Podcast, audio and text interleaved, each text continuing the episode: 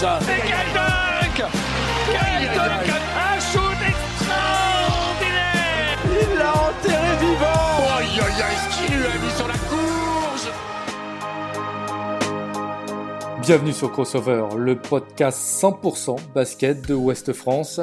Ils sont joueurs, joueuses, entraîneurs, dirigeants, agents et même consultants. Ils font la richesse du basket français et ils vous racontent les moments forts de leur carrière. Les grandes victoires bien sûr, mais aussi les défaites et les blessures qui ont jalonné leur parcours. Ils racontent le terrain, ses coulisses, ils parlent du sport, de leur vie d'athlète et de tout ce qu'on ignore lorsque s'éteignent les projecteurs, loin du parquet. Retrouvez ces témoignages passionnants et sincères, truffés d'anecdotes et qui sauront à coup sûr entretenir votre passion basket.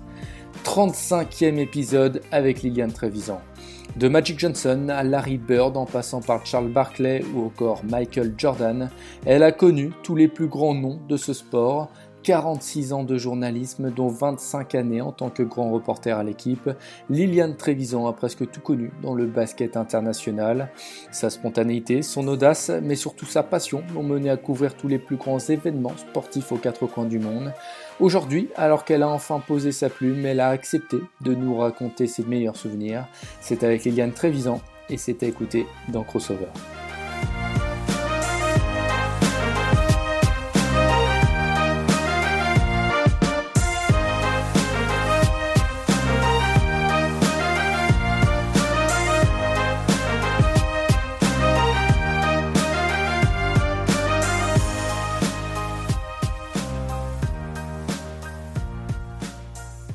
Liliane Trévisan, bonjour, comment vas-tu?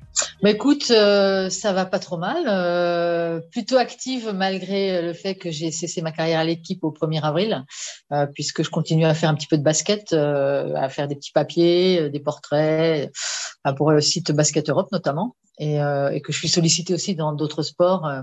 Voilà, donc du coup, je m'ennuie pas du tout. je suis hyper active. Et, euh, et, je suis toujours très très très près le basket, de très près le basket, puisque j'ai, euh, bah, en fait, je suis en région parisienne, donc en fait le, le, le club le plus proche de chez moi géographiquement c'est Nanterre, mmh. euh, puisque voilà, donc je vais souvent voir des matchs à Nanterre. Je suis allée récemment à Boulogne-le-Valois pour faire un portrait de Will Cummings. Euh, euh, voilà, donc non, non, je suis toujours avec beaucoup d'intérêt les affaires du basket et notamment la finale qui a lieu en ce moment, qui est très tendue entre Lasvel et Monaco ou Monaco et Lasvel. Voilà, donc, donc ça va, non, ça va. Merci beaucoup. Et surtout, merci à toi. C'est un vrai plaisir de, de t'avoir pour ce nouvel épisode de Crossover. Alors là, Liliane, on a une petite heure devant nous. On va revenir sur ta, sur ta carrière, ta longue carrière. Euh, parce que forcément, quand on a vécu ce que tu as vécu, quand on a couvert tant d'événements sportifs, rencontré les, les, plus grands de ce sport, bah forcément, tu dois avoir énormément de, de, de petites choses, d'anecdotes à, à, raconter. Et c'est ce qu'on aime aussi dans, dans ce podcast, les petites histoires qu'on adore entendre. Et pour en avoir discuté d'ailleurs avec toi un petit peu en off, je pense que tu fais partie de ceux qui vont le plus nous régaler euh, là-dessus. Euh, pour faire court, euh, Liliane, euh, tu, tu, as commencé dans le journalisme très tôt, je crois, à 18 ans à la pige. Ensuite, tu es passé par de nombreuses rédactions. Tu as connu bah, ce qu'on peut appeler les, les, prémices de la presse basket en France avec Maxi Basket à, à l'époque. Hein. 46 ans de journalisme, donc, et pendant presque 25 ans, je crois, tu as été grand reporter à l'équipe. mais voilà, que tu l'as dit hein, en préambule, comme toute bonne chose a, a, une fin, le 1er avril dernier, et ce n'est pas une blague, tu as annoncé que c'était la fin pour toi de ce que tu appelé, je, te, cite, une longue, belle, tumultueuse et transcendante liaison avec ce journal. Euh, première question, forcément, quand tu as vécu, je l'ai dit, hein, tout ce que tu as vécu et on va le développer ensuite, euh, est-ce qu'on arrive vraiment à dire stop comme ça du jour au lendemain après toutes ces années de, passion euh, comme tu as vécu? Alors, il, ouais, il est évident que pour moi, de toute façon, ce métier était d'abord une passion. Donc, j'ai la chance, j'ai eu la chance, comme beaucoup de gens, dans ce métier, de vivre d'une passion. Euh, C'est-à-dire que ça implique de la flamme, de l'investissement, de l'envie. Et il est évident que ça, ça s'éteint pas le jour où on dit ben mon contrat à l'équipe se termine, ce qui était aussi mon choix, euh, parce que ça faisait une longue carrière dans le journalisme et que j'étais, euh, j'ai plus 20 ans, quoi. Je ne suis plus une pouliche de l'année. Et, euh, et, donc voilà. Donc non, non, bien sûr que ça ne s'arrête pas. Moi, je, moi, je dis journaliste un jour, journaliste toujours. Et euh, ça m'est d'ailleurs souvent reproché par mes amis dans des situations de, ou de convivialité où on discute de thèmes variés et où je pose des questions et, mais des questions que personne n'aurait posées. Et on me dit, ah, mais toi, on voit bien que tu es journaliste encore. Il hein, faut vraiment que tu ailles chercher. Voilà. Donc, journaliste un jour, journaliste toujours. Donc, et puis, le basket reste vraiment une passion. Euh, c'est un sport euh, qui m'a beaucoup, beaucoup apporté euh, et, euh, et, et, qui a été vraiment de manière très forte, une, une, constante dans ma vie. donc du coup, non, non, je continue, je continue un petit peu. voilà, je, je fais des papiers encore pour un site de basket. Je vais au match. J'ai toujours des contacts avec le milieu. hier, j'ai discuté avec un acteur du basket que j'adore pendant une heure et demie. Je me tiens au courant des petits potins, des coulisses. et puis je vais voir des matchs. Enfin voilà, dès, dès, que je peux, je vais voir des matchs quand c'est pas trop loin. Donc voilà, non, non, le basket reste toujours une part euh, très très prenante de ma vie. Et euh, non, on peut pas dire qu'on on peut pas couper comme ça, c'est pas possible. Enfin moi je ne peux pas.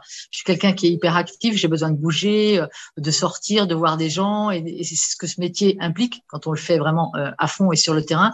Et donc du coup non non, je, je n'ai pas franchement coupé quoi. Et il y a quelque chose, moi, que j'ai beaucoup aimé dans ce que tu. Euh, parce qu'en fait, tu, as publié un petit texte hein, pour expliquer sur les réseaux sociaux, euh, pour annoncer justement euh, la, fin de, ta carrière. Il y a quelque chose, je disais, j'ai beaucoup aimé. Tu compares le journalisme à une histoire d'amour.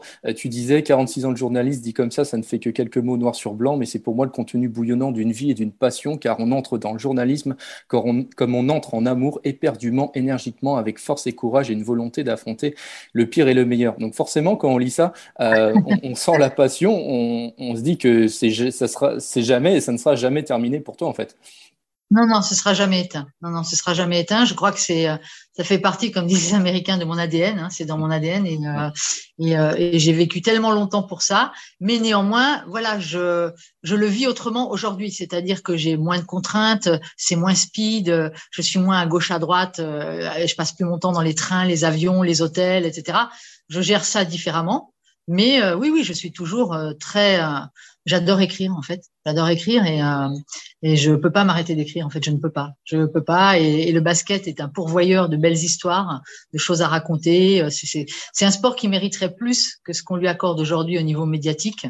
mais voilà, donc non, non, c'est c'est vrai que c'est quelque chose que je vais continuer tant que je serai en état de le faire, évidemment. Hein. Je ne vais pas aller grabataire à des matchs de basket euh, non plus. Mais euh, voilà, non, tant que tant que j'aurai euh, toute cette énergie que j'ai toujours, bien sûr que je continuerai à, à m'intéresser au basket. J'y ai des amis. J'ai des amis dans quelques équipes, etc. Voilà, et, et c'est important aussi. Hein, c'est des relations humaines qui comptent. Euh, donc du coup, tout ça fait que bah, la dynamique continue, mais sur un autre rythme. J'avais besoin de changer de rythme et de pouvoir me consacrer un peu plus à d'autres choses en dehors aussi, parce que j'ai d'autres passions, notamment les chevaux. Enfin, je pense qu'il y a beaucoup de gens dans le basket qui le savent. Je crois que mes chevaux sont les plus connus dans le basket français, puisque les gens qui me suivent les voient souvent sur mes réseaux sociaux. C'est assez rigolo d'ailleurs. Euh, ce qui me rappelle d'ailleurs, vous voulez une anecdote assez drôle? euh, quand j'étais journaliste en PQR à Mulhouse, le Mulhouse BC était à l'époque une très grosse équipe, entraînée par Jean-Luc Monchot et menée par Christian Monchot. Et euh, il se trouve que je montais déjà à cheval à l'époque. J'avais j'avais un cheval pas très loin de Mulhouse, euh, dans un centre équestre. Et, euh, et donc les joueurs savaient. Alors il y avait des joueurs, c'est des noms qui vous diront peut-être rien Tom Snyder, Joe Dawson, Jamel Benabid, etc. et donc c'est de fil en aiguille, ils n'arrêtaient pas de m'en parler en me disant un jour Oh ben écoute, nous, ça nous ferait plaisir euh, d'aller faire un petit tour à cheval. On n'a jamais monté et tout, on aimerait bien faire une balade à cheval. C'était en pleine période de prépa. Ils avaient un match amical le surlendemain contre l'équipe suisse de Fribourg. Et euh, moi, bah, je deal, je deal avec mon centre équestre. Je, je choisis cinq, six chevaux vachement cool, très calme et tout, parce que j'avais pas envie de casser le, le shooter américain de l'équipe. Alors Joe Dawson, Dawson, qui était un remarquable attaquant, je sais pas si vous vous en souvenez, c'était un monstre physiquement, vraiment un monstre. Hein. Il était tanké, il était musculeux, il était un peu lourd, donc il fallait un cheval solide mais calme. Bon bref, voilà, je gère tout ça. Et un dimanche, non, un samedi, on part euh, avec la petite troupe là, avec cinq ou six joueurs du Mulhouse BC, dont, et on part à cheval. Voilà. Alors j'ai fait un truc méga cool parce que je sais que le cheval est un sport que quand, quand on ne le pratique pas, sollicite des groupes musculaires qu'on utilise peu dans les autres sports. Et donc, ça, ça provoque beaucoup, beaucoup de courbatures. Donc, je voulais pas de chute, je voulais pas trop de courbatures. Donc, on a fait une heure de pas. Honnêtement, on a fait que du pas. Je les ai emmenés en forêt, tout ça, c'était chouette. Ils étaient super contents. Je faisais beau, le soleil brillait, les oiseaux chantaient. Bref, et je ramène tout ce monde-là à bon port. Et le surlendemain, donc, il y avait match euh, contre Fribourg. Et là, j'arrive au Palais des Sports de Mulhouse, toujours en avance, comme je le fais. J'aime bien sentir l'atmosphère des salles une heure ou deux avant le match. Et là, je vois les joueurs qui commencent à arriver au compte-goutte. Il fallait descendre les escaliers du Palais des Sports pour aller vers le vestiaire. Et je les vois descendre les escaliers. Et là, mon Dieu, mon cœur s'arrête. Claude Dawson, il arrivait à peine à mettre un pied devant l'autre. Il marchait, mais comme un vieux cow-boy, vous savez, les jambes. Voilà. Et j'ai dit, oh mon Dieu, les adducteurs, tout ça, ça doit couiner. Et je les vois tous arriver, mais tous en marchant sur des œufs, quoi. Et là, je me dis, oh mon Dieu, pour le match, ça va être terrible. Et en fait, euh, ils sont partis au vestiaire se préparer et j'ai vu arriver Jean-Luc Monchot vers moi, mais un peu furieux, qui me dit, mais qu'est-ce que c'est que ce cirque et tout? Mais tu te rends pas compte, t'as emmené mes joueurs faire du cheval il y a deux jours. Ils sont tous cassés, là. Il y en a pas un qui marche correctement. Ils ont mal aux adducteurs. Ils ont le bassin qui, est endolori. Enfin, bon, j'ai dit, oui, bon, Jean-Luc, c'est pas grave, c'est pas des blessures, hein, c'est juste des courbatures très différentes parce que le cheval est un sport qui, sollicite beaucoup ses groupes musculaires. Ouais, mais c'est pas possible. Comment tu crois qu'ils vont jouer tout ça? Et, euh, et, en fait, bon, comme c'est Jean-Luc Monchot qui avait beaucoup d'intelligence et beaucoup d'humour et que c'était qu'un match de préparation, en fait, quand mm. même, hein, c'était pas voilà. Il me dit bon, écoute, hein, on fait le point, mais maintenant, juste une, juste un petit conseil. La prochaine fois que tu emmènes mes joueurs dans les bois, emmène-les sans les chevaux. Voilà. Et donc, du coup, bah, voilà, ça s'est passé comme ça. Ils ont joué, ils ont gagné quand même. Voilà. Ouais, c'est ça. Les, prépas dans les forêts, ça se fait beaucoup, mais euh, sur les chevaux, un peu, un peu moins. un peu moins. Je crois que c'était très original. Je crois que c'est la seule équipe qui a dû faire une heure. Euh, enfin, j'avais tous le cinq majeurs plus euh, le sixième joueur, je pense, on était six. Et, on, a dû faire une heure de cheval au pas tranquillou, mais ça les a cassés. Hein. Ouais. Et, pour revenir à, cette, à cette fin de carrière pour toi, tu, me disais avoir reçu presque 900 messages hein, suite à, cette annonce, des gens qui disaient avoir eu un, enfin, où tu as eu un vrai impact dans leur vie hein, au final. Oui, oui, ça a été un déferlement et j'avoue que euh, ça m'a à la fois bouleversée. Il y avait des messages où j'étais très émue, j'avais les larmes aux yeux de lecteurs, évidemment que je ne connaissais pas, et qui me disaient combien mes papiers leur avaient ouvert des perspectives, leur avaient donné du plaisir. J'avais une dame qui me disait que son fils, qui était ado, un peu dépressif, euh, qui errait un peu comme ça dans sa vie, quand il est tombé sur les premiers reportages aux US de Maxi et tout ça, ça lui a donné un but. Il a eu envie de, de vouloir faire des études aux États-Unis. Il a eu, il, s'est mis en marche parce qu'il avait euh, du coup une perspective qui s'ouvrait devant lui et que mes papiers, il en était, il en était fan, etc. Et quand on me dit des choses comme ça. Je me dis, mais c'est fou, quoi. Je dis, mais moi, quand j'écris, j'ai pas une seconde l'impression que je vais impacter la vie des gens. J'essaye de faire mon métier avec beaucoup de flamme, mais j'ai pas du tout l'impression que je vais rentrer dans la vie des gens comme ça. J'ai reçu, oui, tous médias, bah, tous réseaux sociaux confondus, pas loin de 800, 900 messages, et du milieu aussi beaucoup, de mm. coachs, de joueurs, euh, de confrères, euh, et beaucoup, beaucoup de lecteurs. Et ça m'a, ouais, ça m'a beaucoup ému. Ça m'a beaucoup ému parce qu'il y avait vraiment des messages très, très, très touchants. Et, euh, et je me rendais pas compte de tout ça. Enfin, pas à ce point-là, en fait, pas à ce point-là. Et, euh, et ça m'a beaucoup touché. Et, et quelque part, je me suis dit, euh, ce qui m'a, ce qui m'a aussi beaucoup touché, c'est que bah, vous connaissez les réseaux sociaux. Quand on reçoit beaucoup de messages dans le tas, il y a toujours des haters, mm. et qu'en fait, j'ai pas reçu un seul message de hater. Bah, c'est ça qui est dingue. Pas reçu un message. En 2022, c'est une belle réussite. bah, oui, c'est que je me suis dit, franchement, euh, voilà quoi, c'était euh, très très spatial. Enfin, j'étais, euh, je, je, me suis dit, je pensais pas, j'étais à milieu de me douter que que j'avais pu impacter des gens comme ça, tout en parce que j'essayais juste de transmettre une passion, euh, de raconter des histoires, d'emmener les gens là où moi j'avais la chance d'aller. Et visiblement, ben ouais, ça leur plaisait beaucoup. Quoi. C'est, c'était hyper important pour certains d'entre eux. Alors Liliane, je l'ai dit en, préambule, tu as commencé très tôt à la pige dans le journalisme. Euh, tu es passé par de nombreuses rédactions. À un moment, tu as basculé vers la presse magazine. Euh, c'est Pascal Legendre et Didier Lecor qui t'ont ouvert les portes de Maxi Basket. Alors là, pour situer un petit peu, on est où? On est début, début des années 90 non, un peu plus tôt? En fait, en fait, euh, en fait, je venais de, j'avais, alors pour aller très vite, j'étais en, j'avais signé un contrat, mon premier CDI, parce que dans le journalisme, on n'a que des CDD quand on démarre, et c'est toujours le cas aujourd'hui.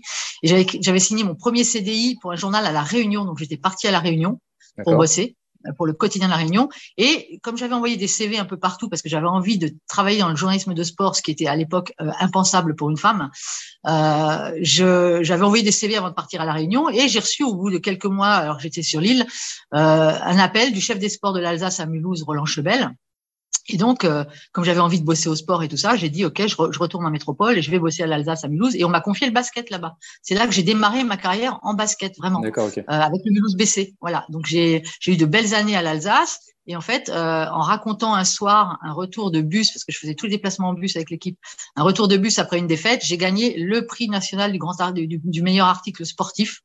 Euh, et j'étais la première femme à le gagner. Voilà, ce prix existait depuis 56, je crois, et je l'ai gagné en 85, et j'étais la première femme à le gagner. Voilà. Donc ça a fait beaucoup de retentissement en ce qui me concerne. J'ai eu des papiers dans la presse féminine, dans Elle, dans le Figaro Madame. Enfin bon, j'étais un peu aussi un peu surprise par tout ça.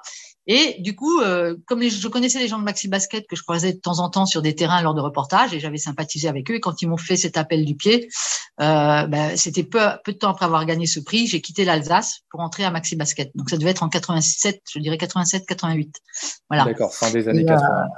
Voilà, voilà. Et, euh, ça a été le début de ma, ma carrière à Maxi Basket. Ouais. Et, euh, Maxi, il y a eu, euh, enfin, ça t'a ouvert beaucoup de perspectives. Tu as découvert les États-Unis de l'intérieur aussi. Quelles étaient tes missions avec Maxi en France et, même là-bas aux, États-Unis sur place? Bah, En fait, euh, j'avais tout de suite, j'ai tout de suite tilté sur le basket américain. D'une part parce que bah, on s'est rendu compte que je maîtrisais très bien l'anglais. Donc, c'était quand même un avantage. Et en fait, j'ai été la première journaliste de Maxi à aller couvrir une finale NBA euh, qui était la finale Chicago-Portland à l'époque de Clyde de Glide Drexler. Et, euh, et donc, euh, du coup, euh, je suis allée aux États-Unis et comme ça s'est très bien passé, comme j'ai un relationnel facile avec les Américains parce que tout de suite ils sont confortables avec ma façon de parler anglais, donc ça s'est très bien passé. Et puis c'était à l'époque, c'est vraiment incroyable. Je, je débarquais, j'étais femme, journaliste française. Je venais faire la NBA, j'étais un ovni dans le milieu de la NBA. Donc je, je suscitais beaucoup de curiosité aussi. Donc j'avais des contacts très faciles, aussi bien avec les joueurs directement qu'avec les dirigeants, qu'avec les responsables de presse, avec certains dirigeants de la NBA à l'époque que je connaissais très bien, euh, comme Terry Lyons, Brian McIntyre, qui était euh, qui était longtemps euh, un des gros cadres dirigeants de la NBA. Et j'avais très bonne relation avec eux, donc ça m'a beaucoup aidé. Et, et donc à Maxi, effectivement, on m'a envoyé assez souvent et régulièrement sur des missions aux États-Unis. Euh, en NCAA aussi, j'ai fait des tournées NCAA, etc. Et euh, côté français, bon, comme à Maxi, on était quand même très investi dans le basket français. Eh ben je, je, traitais beaucoup de sujets qui avaient trait notamment euh, aux, Américains, aux portraits de joueurs américains, etc. Et, euh, et ça m'a valu, euh, voilà, de, de faire des rencontres formidables d'interviewer des joueurs de très haut niveau. Euh, alors c'est marrant parce qu'ils sont limougeaux, mais euh, Don Collins, qui a été une interview fabuleuse, fabuleuse parce que personnage hors norme, euh, avec un côté un peu autodestructeur, mais, mais un joueur tellement fabuleux. Euh, Michael Brooks, euh, Michael Young, mm. voilà, il y avait quand même des pointures américaines à l'époque, et donc souvent c'était moi qui allais faire ces joueurs-là. Mike Jones, à Pau, qui était quand même un, un joueur, comment dire, quasi ingérable, mais un talent fou. Euh, voilà, donc je faisais beaucoup de choses comme ça et, euh, et, euh, et donc j'étais très souvent euh, aux États-Unis euh, parce que Maxi se donnait les moyens bah, d'aller faire du, du, reportage de terrain et donc ça m'a permis effectivement de découvrir les États-Unis sous toutes leurs coutures. J'ai vraiment tout fait est, ouest, nord, sud, centre, même les, les, régions du centre profond, etc. Et, et donc ça permet d'avoir un regard beaucoup plus euh, interne, insight, euh, comme disent les Américains, sur la société américaine, mm. sur ses travers, sur ses avantages, sur la culture énorme du sport qu'ils ont là-bas, sur la place énorme que prend le sport là-bas, sur le fait que leurs trois ligues sont des ligues, sont des multinationales. C'est quelque chose qu'on connaissait pas en France. La structure de la NBA, économiquement, socialement, c'était quelque chose qu'on découvrait en France. Hein. C'est, c'est, il n'y a pas un sport dans le monde où un ou par exemple, vous pouvez prendre le foot, le rugby ou Dieu sait quoi, les sports co, qui a un ennemi, entre guillemets, qui a affronté la concurrence d'une ligue aussi énorme que la NBA. Il y a que le basket qui est face à la NBA. Hein. Mm. C'est monstrueux comme concurrence. Hein. Euh, c'est un peu le problème du basket français d'ailleurs. Et donc voilà, j'ai découvert tout ça et, euh, et comme, euh, j'étais très à l'aise aux États-Unis, c'était un vrai bonheur pour moi d'y aller. Et, et, la chance que j'ai eue, c'est que j'ai été amenée à bosser sur Chicago à l'époque de Jordan. Mm. J'y ai rencontré un des meilleurs journalistes américains qui était à l'époque le beat writer de Chicago Bulls, qui était Sam Smith, voilà, qui, comme je l'ai connu, était beat writer. Il, il suivait les Bulls partout. Et donc j'ai sympathisé avec lui. On est toujours très amis, on est toujours très liés. Euh, voilà, j'ai créé, j'ai créé des réseaux et, et en fait j'étais vraiment très à l'aise là-bas. J'étais très à l'aise et je bossais très bien avec la NBA parce que euh, bah parce que j'avais du culot, j'avais de l'audace, je maniais très bien la langue et donc euh, et donc quelque part et j'étais un objet de curiosité mais le nombre de fois où des joueurs que j'allais interviewer me disaient mais qu'est-ce que vous faites là? Mais mais en France on s'intéresse à la NBA mais mais ils avaient beaucoup de femmes journalistes en France. Enfin voilà j'avais des questions en fait la limite c'était moi qui étais interviewée parce que ça les interpellait un peu les joueurs de voir euh, une femme française journaliste qui venait faire des papiers sur la NBA quoi. Donc euh, voilà donc c'était une époque un peu différente où aujourd'hui tout est beaucoup plus verrouillé cadenassé euh, formaté mais euh, mais pendant toutes ces années-là, ouais, j'ai fait des trucs extraordinaires. Quoi, j'ai eu, euh, j'ai vu les plus grandes stars de l'époque, je les ai toutes faites, hein, de Larry Bird, Magic Johnson, euh, euh Charles Barkley, euh, Karim Abdul-Jabbar. Enfin bon, voilà, je les ai tous faits. Michael Jordan, évidemment. Mais, mais, justement, c'est, c'était on peut, c'était qu'on peut considérer ça comme une aubaine. À, à l'époque, tu prenais conscience à ce moment-là de ce que tu vivais, ou alors tu étais dans le feu de l'action sans forcément de recul et que c'était plus compliqué. Mais c'est quand même exceptionnel. Oui, c'était exceptionnel parce que, mais, mais bon, et ça, et ça, on me le disait, hein, euh, j'avais pas froid aux yeux en fait. Voilà, je n'avais pas froid aux yeux et, euh, et j'allais directement au contact. Euh, c'est pour ça que je suis une grande fan du journalisme de terrain. Quand vous affrontez les gens les yeux dans les yeux, Parfois, ça se passe bien, parfois, ça se passe mal, mais au moins, vous êtes en face d'eux. Vous pouvez exposer vos arguments, vous pouvez regarder les, réactions de la personne à qui vous parlez, que quand vous le faites par mail ou par téléphone ou machin, tout ça, c'est quand même beaucoup plus fastidieux et, un peu trompeur.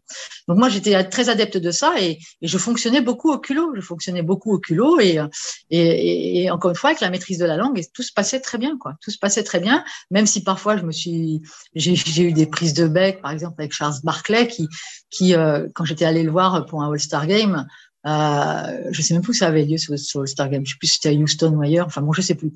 Parce que j'en ai fait quelques-uns. Et, euh, et je devais faire du Barclay, voilà. Et j'arrive et il y a toujours une session média avant le All-Star Game où tous les médias peuvent avoir accès aux joueurs qui sont à des petites tables euh, mm. avec leurs petits noms écrits sur la table. Et donc vous avez le droit d'aller d'une table à l'autre, de parler aux joueurs et tout ça. Et moi, je voulais faire du Barclay et mon avion avait pris du retard. Et donc, j'étais arrivée un peu à l'arrache, mais vraiment à l'arrache, quoi. Et donc, j'avais, euh, j'avais même pas acheté ma valise à l'hôtel. J'étais partie directement au, à l'hôtel, au grand hôtel où étaient logés les joueurs et où se tenait le point presse. Et là, je me dis, merde, merde, merde, faut que je, je me dépêche de choper Barclay parce que je voyais que le point presse se vidait. Et comme il y avait des horaires, je me dis, ça se trouve, ça je vais arriver, c'est la fin et tout. Et, euh, et donc, j'arrive à la table où il y avait Barclay effectivement, il restait plus que deux journalistes, donc c'était la fin. Je pense qu'il en avait ras la casquette, quoi. Il avait dû voir euh, 30 journalistes. Et j'arrive et je me présente. Je dis, écoutez, je suis désolée, je suis un peu en retard et tout. J'arrive de Paris, mon avion a eu du retard. Est-ce que vous pourriez quand même m'accorder un petit quart d'heure, s'il vous plaît, et tout? Et là, il me regarde et, il me dit, euh, ah bon, vous êtes en retard Je dis, bah oui, oui, c'est mon avion, c'est mon avion. Voilà, la connexion s'est mal faite et tout. Et là, il me regarde et il me dit, et alors? Vous voulez que je vous rembourse votre billet d'avion J'ai dit non, pas du tout. Merci beaucoup, mais non. Et je voyais qu'il se foutait de ma gueule et j'ai dit non, non, écoutez, sérieux, soyez gentil, accordez-moi un quart d'heure, je, vous, je vous embête pas plus. Et en fait, bon, bah, comme c'était Barclay, il était quand même plutôt jovial. Et donc, euh, passer cette petite euh, passe d'armes, bah, il m'a dit oui, bon, allez, pas de souci, allez-y, euh, balancez vos questions et tout ça. Et en fait, il m'a donné 20 minutes tranquille quand même, quoi. Il m'a donné 20 minutes. Mais voilà, il, fallait, il fallait pas que je me démonte en fait. Voilà, il fallait pas que je me dégonfle. Mais c'est j'ai toujours, fonctionné comme ça et en fait, euh, alors parfois ça passe, parfois ça casse, mais en général ça marchait plutôt bien. Ouais. Mais cette petite histoire avec Barclay, justement, ça, ça montre que tu. C'est peut-être pour ça aussi que ça t'a ouvert des, des, des, portes, parce que tu tenais tête aux, aux gens, comme le, tu le dis sur le terrain. Et ça me fait penser à une autre petite histoire sur laquelle j'allais enchaîner, parce que tu, tu, as aussi rencontré Michael Jordan. Tu as eu le privilège de l'interviewer, de l'approcher. C'était en mm. tête à tête. Et, euh, et pareil, ça a été un petit peu compliqué. Je vais te laisser la raconter celle-là, euh, parce que c'est quand même assez exceptionnel. Et il y a des similitudes avec euh, Charles Barclay aussi, ces petites histoires, je ne connaissais pas. C'était alors Michael Jordan, pour le coup, c'était le 1er septembre 90. Tout à fait. Oui, il était, était de passage à Paris et donc je bossais à Maxi Basket et euh, Pascal Legendre me dit écoute, on a négocié un deal avec Nike qui était donc son sponsor et Nike nous a arrangé une interview exclusive en one on one entre toi et Jordan. Et il faut que tu ailles à Paris avec Jean-François pour les photos et tout ça bon, ok, pas de souci. Et, euh, et à l'époque, euh, effectivement, nous voilà avec Jean-François, on prend la route, on arrive à Paris. Ils étaient logés à ce qui était le palace intercontinental à l'époque, place Vendôme. Mmh. Ça a changé de nom aujourd'hui, je sais plus ce que c'est, mais c'est un autre palace. À l'époque, c'était l'intercontinental. Et donc, on arrive et il y avait évidemment, mais, mais je pense pas que ça se reproduirait aujourd'hui. Il y avait un monde fou dans le lobby de l'hôtel, dans le hall. Euh, c'était hallucinant. Il y avait plein de télé étrangères. Il y avait Canal+, évidemment. Il y avait de la presse étrangère, de la presse française. Et il y avait des groupies il y avait des supporters, enfin tout ça grenouillé dans le hall de l'hôtel. Et avec Jean-François, quand on arrive et qu'on voit tout ce monde-là, on se dit oh là là, c'est mal barré là, mais comment c'est possible? Comment c'est possible? Tout ce monde-là soit là à attendre que Jordan descende de, sa chambre et tout ça. Et en fait, euh, on avait rendez-vous avec lui, à, je crois que c'était genre 17 heures. Et puis évidemment, à 17 heures, il y avait personne. On attendait, on a attendu. Et puis je sais plus combien de temps après, mais bien plus d'une heure après, euh, il, est, apparu avec toute sa suite, ses gardes du corps, et puis des amis, des copines. Il y avait du monde avec lui. Et évidemment, quand tout le monde l'a vu descendre, tout le monde s'est précipité vers lui. Donc les gardes du corps ont fait barrage, tout ça, machin. Moi, j'ai réussi à me faufiler. Et, euh, et je lui dis, voilà, je suis désolée, mais on avait rendez-vous, on avait une interview organisée par Nike, etc. J'aimerais savoir comment on va faire. Et lui, il me regarde et il était déjà très grand et il était quelque, un peu au-dessus de moi en surplomb sur les marches. Et il me toise vraiment de manière désagréable. Vraiment. J'ai pas du tout aimé son regard. Il me regarde d'un air de dire, euh, euh, qu'est-ce qu'elle me veut, quoi? Et je lui dis, bah voilà, écoutez, excusez-moi, mais dites-moi comment on fait et tout. Et là, il me regarde il me dit, ah non, mais, il me dit, ouais, ouais, ouais, ouais, je me souviens vaguement, une interview de Nike et tout. Il me dit, oui, mais, mais non, je ferai pas cette interview. Et donc là, moi, ça m'énerve un peu. J'ai dit, mais, mais pourquoi? De quel droit? Enfin, je veux dire, c'était prévu. Euh, ah oui, oui, euh, ben, je vous le dis, vous n'avez pas compris, je ne ferai pas cette interview-là, pas maintenant, j'ai pas envie de faire une interview. Et alors j'insiste, et là il s'énerve il me dit, mais comment il faut que je vous le dise? Vous ne pouvez pas comprendre que dans ma vie, parfois, j'ai des choses plus intéressantes à faire que de répondre aux questions des journalistes. Et moi, ça m'a énervé et je lui réponds dans un anglais parfait. Et vous, vous pouvez pas imaginer que dans ma vie, j'ai aussi des choses plus intéressantes à faire que de courir derrière Michael Jordan. Et là, il, il est resté sans voix deux secondes. Je me souviens que Jean-François, qui était à mes côtés, il m'a dit non, non, Liliane, dis pas ça, pas ça. et, puis, et puis, il est resté sans voix deux secondes. Et puis, il a éclaté de rire. Et il m'a mis la main sur l'épaule. Il m'a dit écoutez, nothing personal, il n'y a rien de personnel.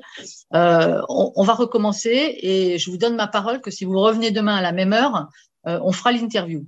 Moi, je suis un peu con quand même. Alors, je lui dis je me souviens de lui avoir dit quand même vous me donnez votre parole, mais si vous dites ça juste pour vous débarrasser de moi, c'est vraiment unfair, c'est vraiment pas loyal. Et il me dit, je vous donne ma parole, rendez-vous demain à la même heure. Et il se casse avec toute sa suite et tout ça. Ok, moi, bah, j'ai pas trop le choix. Hein. J'appelle ma rédaction et je dis qu'est-ce que je fais? Je rentre au Mans, je reste à Paris avec Jean-François. Bah oui, trouvez-vous un petit hôtel pas cher, euh, restez à Paris et refaites, le même souk le lendemain. Donc on s'est trouvé un Formule 1 en banlieue, donc c'était jouissif. Et, euh, et on repart le lendemain. Euh, Intercontinental, Place Vendôme, euh, même cirque, même bordel. Et là, je dis mais c'est pas possible. J'ai dit mais comment on va faire? On va jamais y arriver. Je commençais à stresser un peu. Et, euh, et Jean-François me dit bah écoute, tu fais ce que tu peux. Hein. Si c'est pas possible, c'est pas possible. Pourtant, on aura essayé et tout ça. Et pareil, on attend, il y a personne, machin, tout ça. Et puis au, au bout d'un certain temps, voilà Jordan qui redescend l'escalier. Et là, euh, il y a mouvement de foule, tout le monde se précipite vers lui et tout. Les gardes du corps essayent de contrôler. Et Jordan me repère au premier rang dire que j'étais rousse, donc ça se voyait de loin. Et, euh, et, il me montre du doigt et il a dit cette phrase qui est restée gravée à jamais dans ma mémoire. Il a dit Sorry, gentlemen, I have an appointment with the lady.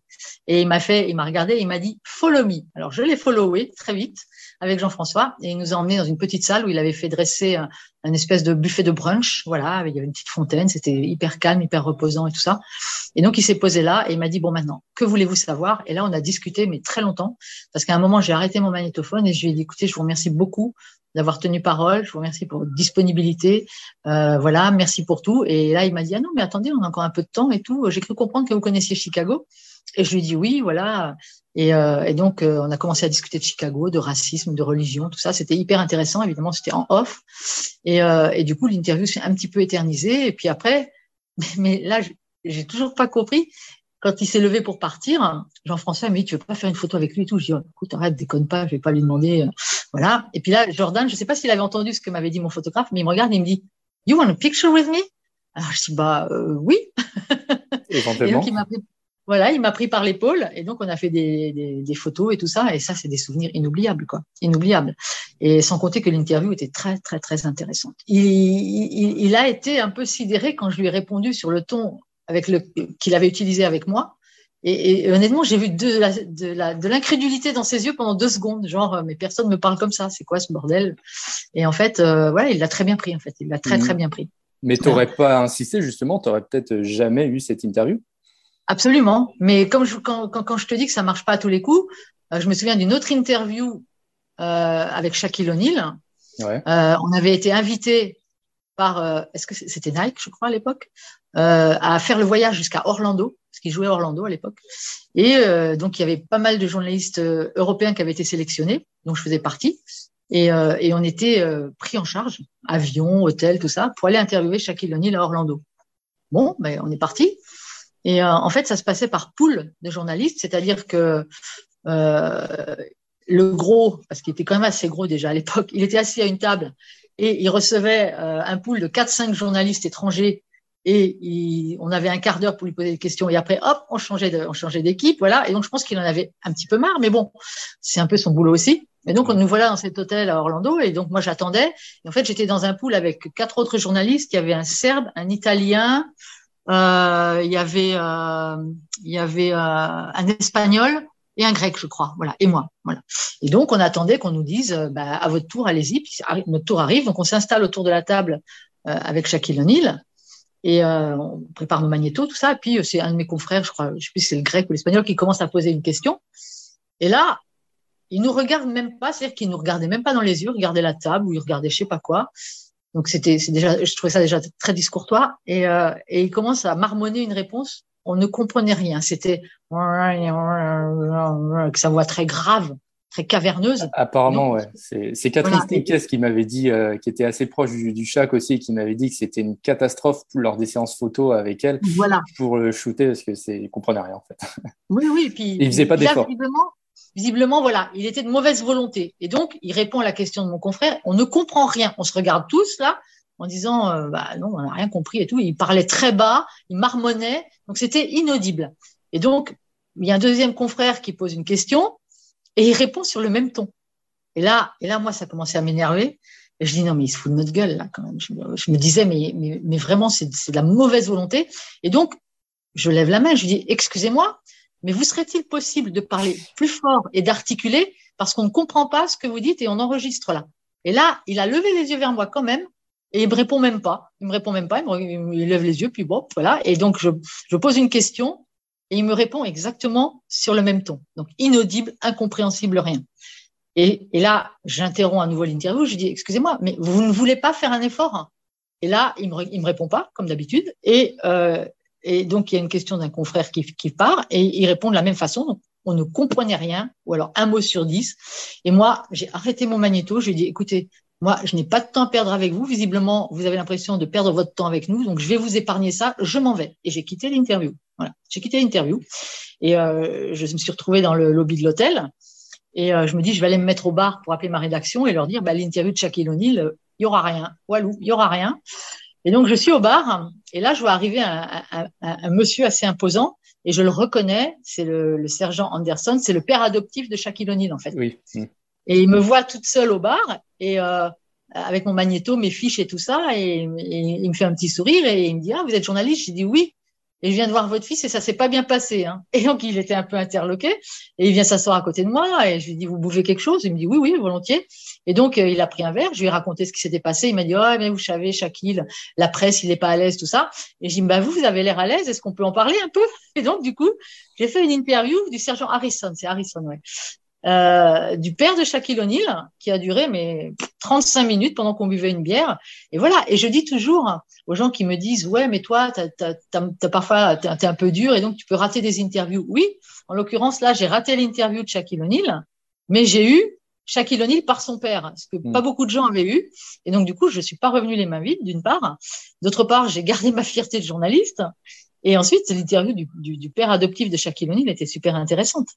Ouais, c'est ça, c'est une question d'opportunité. Tu as, souvent su les, oui. les, les, saisir. Ouais. Euh, Est-ce que parmi euh, tous, ces, euh, tous ces grands noms ou même tous ces joueurs à, à l'époque, il y a, y a quelqu'un qui t'a marqué ou une interview qui voudrait nous, en, nous parler qui t'a particulièrement marqué?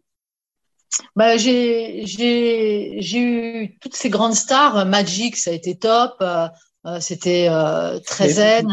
Magic, euh... justement, excuse-moi, je te coupe. Magic, c'est euh, genre fantastique, personnage charismatique, donc forcément, oui, ça, ça devait être, ça devait être euh, super. Mais, mais c'est celui aussi en 91, je crois, qui révèle sa séropositivité. Il faut remettre dans le contexte. Hein, on est en début des années 90.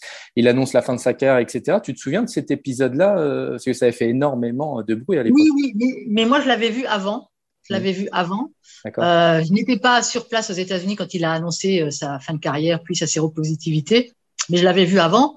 Et euh, je connaissais très bien certaines personnes dans l'ancienne salle des Lakers euh, au forum qui bossaient, qui bossaient donc dans l'entourage des Lakers, et je savais que sa vie était extrêmement dissolue euh, que c'était une bête de sexe, que voilà, il, il était, euh, c'était presque pathologique chez lui et que donc il avait euh, voilà des, partous à tir de bras, etc. Enfin bon, voilà, tout le monde, tout le monde savait plus ou moins que Magic était un grand amateur euh, de sexe.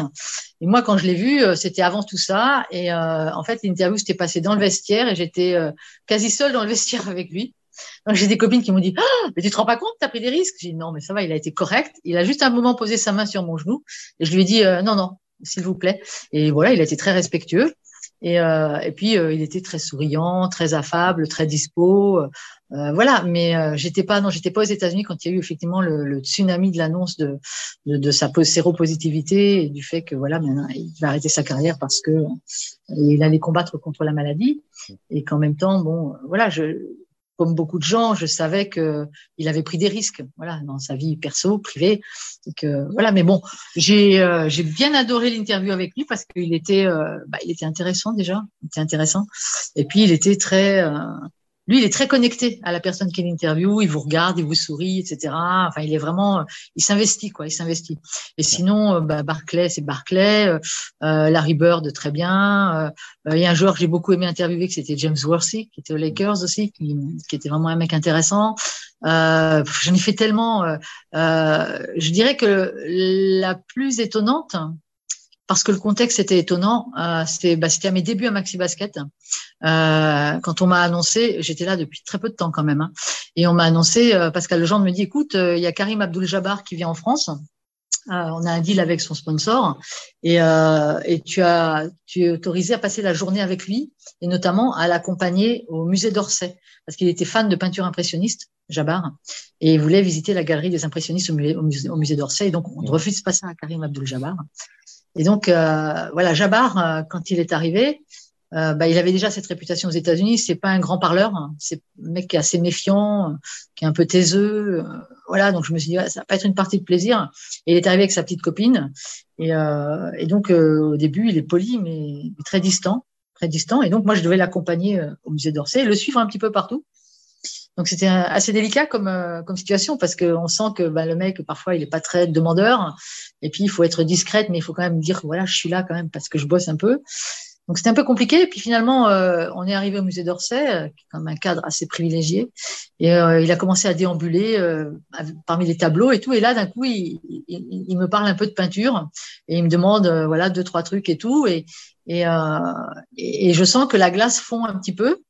Et en fait, euh, ce qui a été magnifique, c'est de voir sa transformation. C'est-à-dire qu'au début, il était sur la réserve, sur la distance, euh, voilà, un peu, euh, un peu enfermé sur lui-même. Et puis petit à petit, il s'est ouvert. Et, et ça m'a donné un très très beau papier. Voilà, c'était un de mes premiers papiers sur une star NBA, même le premier. Le premier pour Maxi, c'était. Il y a pire quand même. Hein, comme... Mais voilà, c'est ce que je dis, c'est incroyable. Moi, le premier papier qu'on me donne, c'est tiens, tu vas passer la journée avec Karim Abdul-Jabbar qui vient à Paris. Alors pas forcément le meilleur client du monde, mais le, le challenge, c'était aussi ça, c'était d'arriver à trouver euh, voilà le moment, euh, l'humeur euh, où il serait quand même plus dispo, plus ouvert. Et puis finalement, il s'est ouvert et tout ça, et donc ça a été hyper intéressant. Et, et ça reste un souvenir incroyable, quoi, de déambuler dans le musée d'Orsay avec Karim Abdul-Jabbar et sa copine. Enfin, c'est quand même quelque chose qui serait inimaginable aujourd'hui au final. Mais complètement, mais c'est ce que je dis. Voilà, c'est pour ça. À l'époque, la NBA, c'était quand même beaucoup moins formaté, verrouillé, cadenassé que ça ne l'est aujourd'hui. Hein vraiment. Hein. Et euh, bon, après, il n'y avait pas les réseaux sociaux, il n'y avait pas Internet, donc les joueurs étaient peut-être moins harcelés aussi. Euh, voilà, c'était peut-être qu'il y avait quelque chose de plus simple et de plus naturel dans la relation aux gens. Euh, aujourd'hui, les réseaux sociaux ont beaucoup perverti les choses. Et, euh, et puis la NBA est devenue ce qu'elle est devenue, c'est-à-dire que vraiment c'est devenu un, spectacle mondial et, euh, et une superbe entreprise, hein, parce qu'attention, hein, ils sont pas tous philanthropes, donc ça génère beaucoup, beaucoup, beaucoup d'argent. Euh, voilà, mais oui, oui, c'est quelque chose d'énorme dont on prend mal la mesure quand on est en France. Et c'est vrai que pour le basket français, être concurrencé par, un, par, par, une ligue de cette envergure, je veux dire, il n'y a pas un sport à qui ça arrive. Et en plus, maintenant, c'est devenu très prégnant à tel point que les jeunes joueurs français qui sont talentueux, ils vont pas rêver de faire de l'Euroleague, ils vont rêver de partir en NBA. Et, c'est un petit peu dommage, quoi. C'est, je veux dire, et cette concurrence-là, en même temps, elle est difficile à, à, à, freiner et elle est un peu déloyale parce que la, la, la, disproportion des moyens est tellement évidente. Et euh, voilà, donc du coup, euh, c'est un peu le côté sombre de la chose, c'est-à-dire que la NBA euh, a un petit peu étouffé le basket français et qu'elle le, elle, elle, non pas elle le pille, puisqu'il n'y a pas d'obligation, mais elle, attire les meilleurs joueurs français euh, qui avant pouvaient ambitionner un gros club européen. Ben non, j'ai envie de faire de l'Euroleague, l'Euroleague ça me branche, euh, ou alors tout simplement j'ai envie de jouer en France, euh, dans un club français, etc. Mais non, là, ça n'existe plus, tout ça, quasiment plus, c'est fini. Les jeunes joueurs, dès qu'ils ont, une, ils ont, ils ont du talent, dès qu'ils ont un avenir, ben, ils sont formatés pour aller faire la draft et hop, voilà, la NBA, si tout se passe bien, euh, il y en a beaucoup d'ailleurs qui font banquette hein, ou qui font très peu de choses ou beaucoup de J-League. Et c'est un peu dommage parce qu'ils auraient certainement une autre carrière à faire en restant en France ou en Europe. Mais voilà, c'est un peu. Le, le, basket est le seul sport collectif confronté à ce genre de concurrence. C'est euh, monstrueux en fait. On n'a pas idée, mais c'est monstrueux. Et effectivement, c'est difficile d'exister euh, par rapport à tout ça, quoi, en face d'une multinationale comme la NBA, quoi. Bien sûr, tout à fait. Euh, Liliane, alors depuis le début, on, parle beaucoup de, de, NBA, mais tu as aussi couvert euh, de nombreuses compétitions, euh, compétitions internationales, Jeux Olympiques, si je dis pas de bêtises, championnat du monde, d'Europe. Euh, J'en passe. T'en as fait combien d'ailleurs? Tu as un joli palmarès euh, oh, Écoute, de... j'ai jamais calculé en fait. oui, tu as, fait combien de JO déjà? Je crois que bah, les JO, j'en ai fait que deux. J'ai fait Sydney en 2000 et Londres euh, et Londres ensuite. Et j'ai chaque fois une équipe de France en finale hein, quand même. Donc en basket. Donc c'était sympa. Euh, j'ai eu deux finales olympiques et après j'ai fait tous les championnats d'Europe de l'équipe de France féminine depuis 99. J'en ai pas raté un. Pareil, il y a pas mal de médailles. oui, oui, oui, J'ai vécu des grands moments avec les filles. Hein. J'ai vécu des titres européens, ce qui est quand même extrêmement fabuleux, et dont ce titre de 2001 acquis au Mans euh, dans une salle archi pleine avec une émotion, une ferveur et un match d'une intensité rare euh, contre la Grande Russie de l'époque. Hein, comme attention, c'était la Grande Russie, c'était vraiment avec toutes ces stars, avec Stepanova. Et, enfin, c'était hallucinant. Et, euh, et, euh, et, le succès final de cette équipe emmenée par euh, bah, le duo Yannick Souvray, Cathy Melin, Isabelle Fijalkowski au pivot, qui était quand même une des meilleures pivots du monde à l'époque. voilà, donc c'était c'était des moments fabuleux et, je suis heureuse d'avoir vécu ça et je suis heureuse d'avoir suivi ces filles que, que j'ai vu souffrir, que j'ai vu galérer, etc. Et ce, et ce soir-là, en 2001 au Mans, elles étaient vraiment les reines les reines de l'Europe. Et, euh, il y a eu une émotion très très palpable parce que euh, c'était assez inattendu. Même moi qui étais assez proche de l'équipe, je ne le savais pas qu'elles allaient faire ça en tout cas. Et donc quand il y a eu la, le protocole, tout ça, après elles se sont réunies euh, au milieu du terrain euh, avec la salle qui était vraiment en ébullition et, euh, et elles ont demandé le silence. Et en fait, il y a eu le silence qui s'est fait dans la salle et, euh, elles ont chanté tout ensemble. Alors, non pas un, un, un, tube de rap, un machin, un truc euh, de hip-hop ou de. Non, elles ont chanté une, chanson française euh, qui s'appelait Les Corons. Mmh. Euh, et elles ont chanté ça tout ensemble à l'unisson. Et, c'est une chanson qui raconte la vie et la dureté de la vie des mineurs et tout ça, les mineurs de fond et tout ça. Et en fait, elles, en faisaient le symbole de leur parcours, en fait. Voilà. Elles avaient été à la mine, elles avaient trimé, elles avaient galéré, elles avaient poussé les wagonnets, et puis finalement, elles étaient arrivées à la lumière et, et voilà, et elles avaient capté toute la lumière. Donc c'était euh, super émouvant. C'était super émouvant. Il y en a qui diront, oh bah c'est ringard. Non, c'était euh, vraiment un très très grand moment d'émotion et surtout c'était une très belle équipe que Alain Jardel avait menée jusque-là avec un style de jeu très particulier et euh, qui leur avait permis effectivement donc d'être championne d'Europe en France et ça c'est quand même être championne d'Europe sur son sol c'est quand même extraordinaire. Quoi. C'est je pense que je pense que chaque athlète français, chaque basketteur français en rêve quoi, d'être champion d'Europe sur son propre territoire, c'est c'est monumental. Ce que les garçons n'ont pas malheureusement pas su faire quand l'Euro a eu lieu en France. Ouais, ouais, et, euh, oui, c'est ça. Alors, tu, tu as commencé à le raconter. Pareil que pour la NBA, sur ces, sur ces, euh, sur ces campagnes européennes, etc. Tu dois avoir plusieurs anecdotes à, à raconter. Euh, tu en as déjà raconté certaines. Hein. Euh, c'était, alors si je dis pas de bêtises, c'était avec un ancien, une interview d'un ancien agent du, du, KGB en Russie. Et j'ai retenu celle-là parce que Eddie Lawson, que j'avais déjà eu dans un précédent épisode, m'en avait parlé. C'était son boss, enfin c'était le, le, le, patron du, du, club des Katerinbourg quand elle, elle, y jouait en, en Russie. Et tu te souviens de ce moment-là qui devait être assez bah marquant? C'est difficile à oublier parce que c'était un personnage qui était à l'époque tellement dominant dans le basket féminin. Chaptal euh, Kalmanovic hein, pour. Euh, voilà, Chaptal Kalmanovic ou Kalmanovicius puisqu'il avait un passeport lituanien, un passeport israélien, un passeport russe. Enfin voilà, il avait tout ce qu'il fallait. Et, euh, et, donc oui, oui, et donc ce mec avait une personnalité plus que trouble et, euh, et une fortune monumentale euh, puisque euh, il s'était entiché de basket féminin. Effectivement, c'était sa passion, sa danseuse. voilà, il aimait bien les femmes aussi. Et, et donc il avait à une époque tellement d'argent à mettre dehors et à acheter par les fenêtres pour le basket féminin qu'il avait organisé un championnat du monde des clubs. C'est-à-dire qu'il invitait les meilleurs clubs du monde. Alors, il y avait un club américain, enfin, il y avait une équipe américaine qui n'était pas souvent un club, mais plutôt, enfin, c'était un club, je sais plus, un club américain. Il y avait un club australien. Il avait invité l'US Valenciennes, qui était la meilleure équipe féminine française à l'époque. Il invitait toutes ces équipes-là à traverser le monde pour venir chez lui, à Samara, en Russie, euh, jouer un championnat du monde championnat du monde des clubs, voilà, qui était euh, qu'il avait créé de toutes pièces. Hein, C'était pas voilà. Et, euh, et, en fait, il faisait ça grâce à la puissance de son argent. Et évidemment, moi, on m'a envoyé là-bas. Je suivais l'USVO que j'avais suivi très longtemps, euh, qui j'ai passé des moments formidables aussi, euh, parce que c'était oh, quand même une sacrée équipe. Hein. Et, euh, et donc, on, on, se retrouve à Samara et euh, tout le monde ne parlait. Je, Laurent Buffard était le coach à l'époque et tout le monde ne parlait que de la personnalité de, de, de, de ce Chaptai Kalmanovic, tout puissant dans le basket féminin européen et puis visiblement voilà qui, qui avait le moyen d'attirer les clubs américains, enfin des équipes américaines et australiennes. Et donc, euh, évidemment, euh, moi, on m'avait dit, bah, si tu arrives à avoir une interview euh, de ce mec-là dont on ne sait pas grand-chose, voilà. Et moi, effectivement, j'avais fait des recherches, etc. Et j'avais discuté un petit peu avec des filles de l'équipe russe.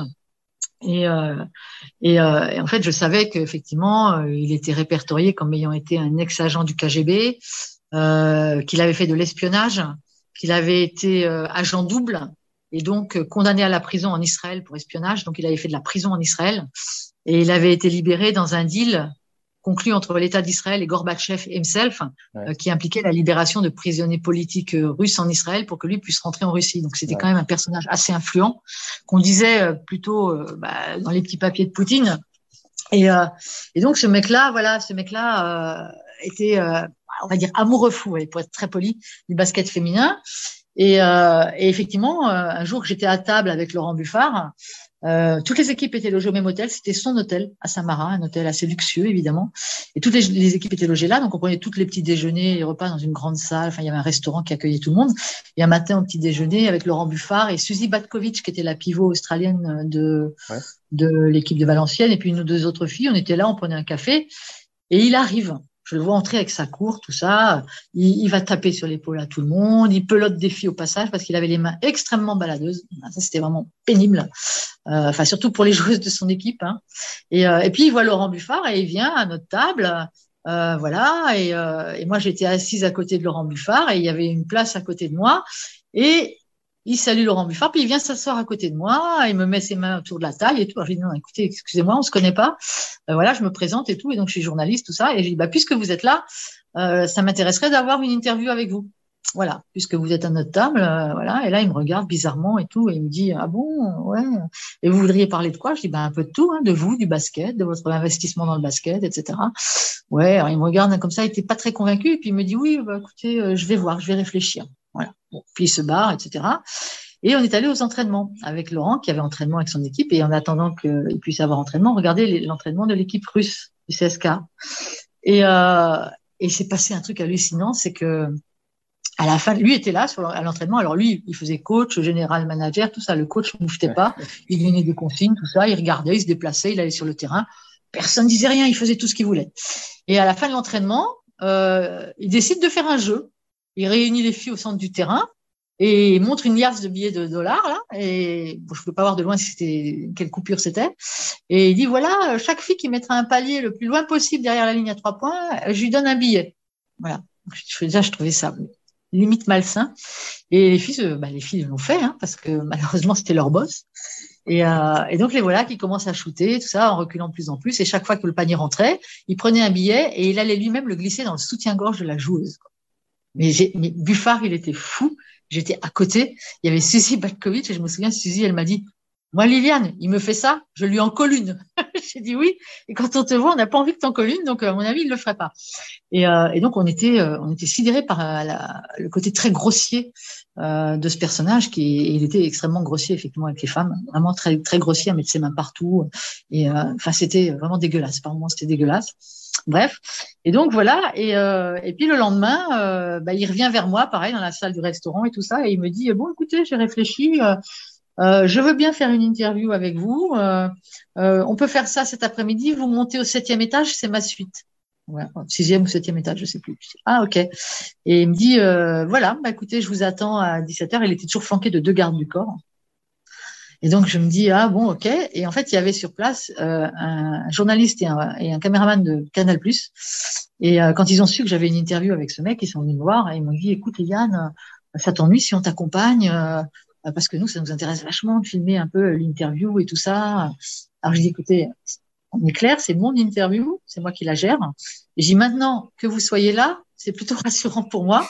Donc ouais, je vais essayer de vivre ça avec lui, parce que du coup, ça m'évitait d'être toute seule dans sa suite quand même, avec ses gardes du corps. Et donc, euh, je dis, mais maintenant, il faut qu'il accepte, il faut que je lui explique. Et donc, je, quand je le croise dans la salle pour les matchs, je vais le voir et je dis, voilà, écoutez, pour l'interview, euh, euh, je vous propose de le faire aussi avec une équipe de la meilleure chaîne de télé française, euh, voilà, Canal Plus et tout ça. Euh, ils sont deux, il y a un journaliste, un caméraman. Est-ce que ça vous ça vous paraît jouable qu'il m'accompagne pour l'interview? Et là, je vois qu'il est un peu chiffonné là, que voilà, il n'avait pas trop prévu ça. Et je lui dis, écoutez, de toute façon, c'est très simple. C'est où ils le font avec moi ou finalement on la fera pas. Voilà. Et, euh, et donc il m'a dit, un peu agacé. Il me dit bon, ok, venez, venez avec votre équipe de télé et tout ça. Je dis c'est pas mon équipe de télé, c'est celle de Canal, mais bon, voilà. Et donc nous voilà avec mes deux confrères de Canal Plus dans l'ascenseur qui montent vers la suite royale. Et là, dans l'ascenseur, eux, ils étaient pas très rassurés. Et, euh, et ils me disent, mais Liliane, tu vas quand même pas lui poser des questions sur ses liens avec la mafia et tout ça. Alors je dis, mais à ton avis, Qu'est-ce que tu crois que je vais faire? Ah non, mais t'es folle et tout, faut pas faire ça. Je dis, je vais pas le faire tout de suite, c'est sûr, mais à la fin de l'interview, oui, c'est prévu. Ah non, mais écoute, euh, j'ai dit, écoutez, hein, on va voir, on va déjà voir comment ça se passe. Et donc on arrive dans cette grande salle, il y avait une table immense et il était là avec ses deux gardes du corps, qui étaient armés, évidemment. Et, euh, et donc il me fait asseoir euh, en face de lui. Et euh, les, bah, avec le journaliste de Canal+, et le caméraman qui avait, euh, qui était voilà, qui avait le droit de se déplacer juste dans une partie de la pièce. Et puis je commence mon interview et en fait, euh, comme ce sont des gens qui pensent jouir d'une immunité totale, il a éludé aucune de mes questions. Il m'a même raconté des choses très intéressantes sur sa captivité en Israël, euh, voilà la façon dont il en avait souffert. Le... Voilà, il m'a il m'a raconté des choses quand même vraiment qu'il n'était pas obligé de me dire, mais je pense parce que ces gens-là se sentent toujours à l'abri, se sentent toujours protégés, donc ils ont ils s'en foutent quoi. Que je pense que quelque part ça ne gênait pas que ce soit écrit dans l'équipe. Et, euh, et à la fin, je lui pose évidemment une question sur ses liens avec la mafia en disant voilà, vous êtes euh, très connu en Russie pour avoir supposément des liens avec la mafia russe. Qu'est-ce que vous avez à répondre sur le sujet? Il m'a regardé là, je me serais, je me serais cru dans un mauvais film avec De Niro. Et euh, il m'a regardé, une espèce de parrain à la russe, quoi. Et il me fait un regard un peu de travers. Et, et avec un petit sourire en coin, il me dit Je ne vais pas me fâcher à cause de votre question. Je vais juste vous répondre. Je dis, bon, je préfère ça.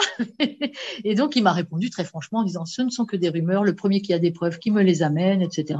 Je n'ai pas de lien avec la mafia russe. C'est des racontards. Je voudrais bien qu'on me prouve comment c'est possible, etc. Bon, voilà.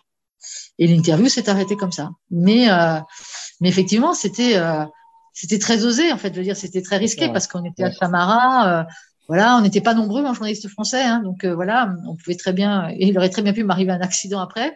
Bon, ceci dit, il nous est arrivé un accident de bus quand on est reparti à l'aéroport avec l'équipe de l'USVO. un, un problème de, un problème de vodka, non?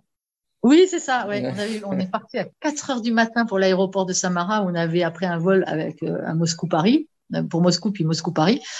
Et, euh, et, le chauffeur du bus à 4 heures du matin on monte dans le bus et Laurent s'installe toujours derrière Laurent Buffard s'installe toujours avec son adjoint derrière le pas loin derrière le chauffeur et moi j'étais derrière eux.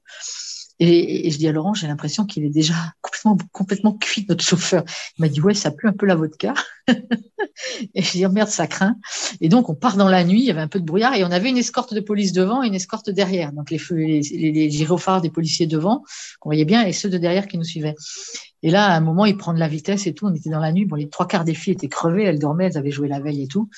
Et euh, il prend de la vitesse. Et moi, je vois, moi, je suivais. J'étais pas, j'étais inquiète. Je suivais les gyrophares bleus de, de, la voiture de police et je vois qu'il y a un grand virage en épingle à cheveux comme ça qui arrive. Parce que je vois la trajectoire de la voiture de police et le bus roulait très vite. Et je dis, mais il va jamais prendre ce virage avec un bus à cette vitesse parce que ça tourne serré, quoi. Ah bah évidemment, il n'a pas pris le virage, il a raté, le bus a chassé, il a quitté la route et il a dévalé un champ un peu labouré. Et donc les soutes à bagages se sont ouverts, les bagages sont tombés qui étaient dans le bus sont tombés, les filles sont tombées par, il y en a qui sont tombées par terre, ça hurlait, ça criait, et finalement le bus a fini sa course dans un talus en terre, poum, tout s'est arrêté. Et là, là, on était là, on se remettait un peu de sur nos sièges et tout, et là j'entendais Laurent me faire qui disait je vais le tuer, je vais le tuer. Laurent reste calme. Et là le chauffeur s'est retourné et là on est resté scié. Il s'est retourné, il était avachi sur son volant, il nous a regardé, il a dit N'y problème, n'y problème, pas de problème. Et donc évidemment on avait deux voitures de police qui sont venues, qui ont aidé à, remettre le car sur la route et tout ça. Mais on est arrivé, je me souviens, le car était plein de boue, il y avait de l'herbe coincée dans les compartiments à bagages et tout. Oh, oh dit mon Dieu, mon Dieu, faites que l'avion soit plus fiable que le bus. Mais voilà, ça fait partie effectivement d'un déplacement qui a été assez tumultueux.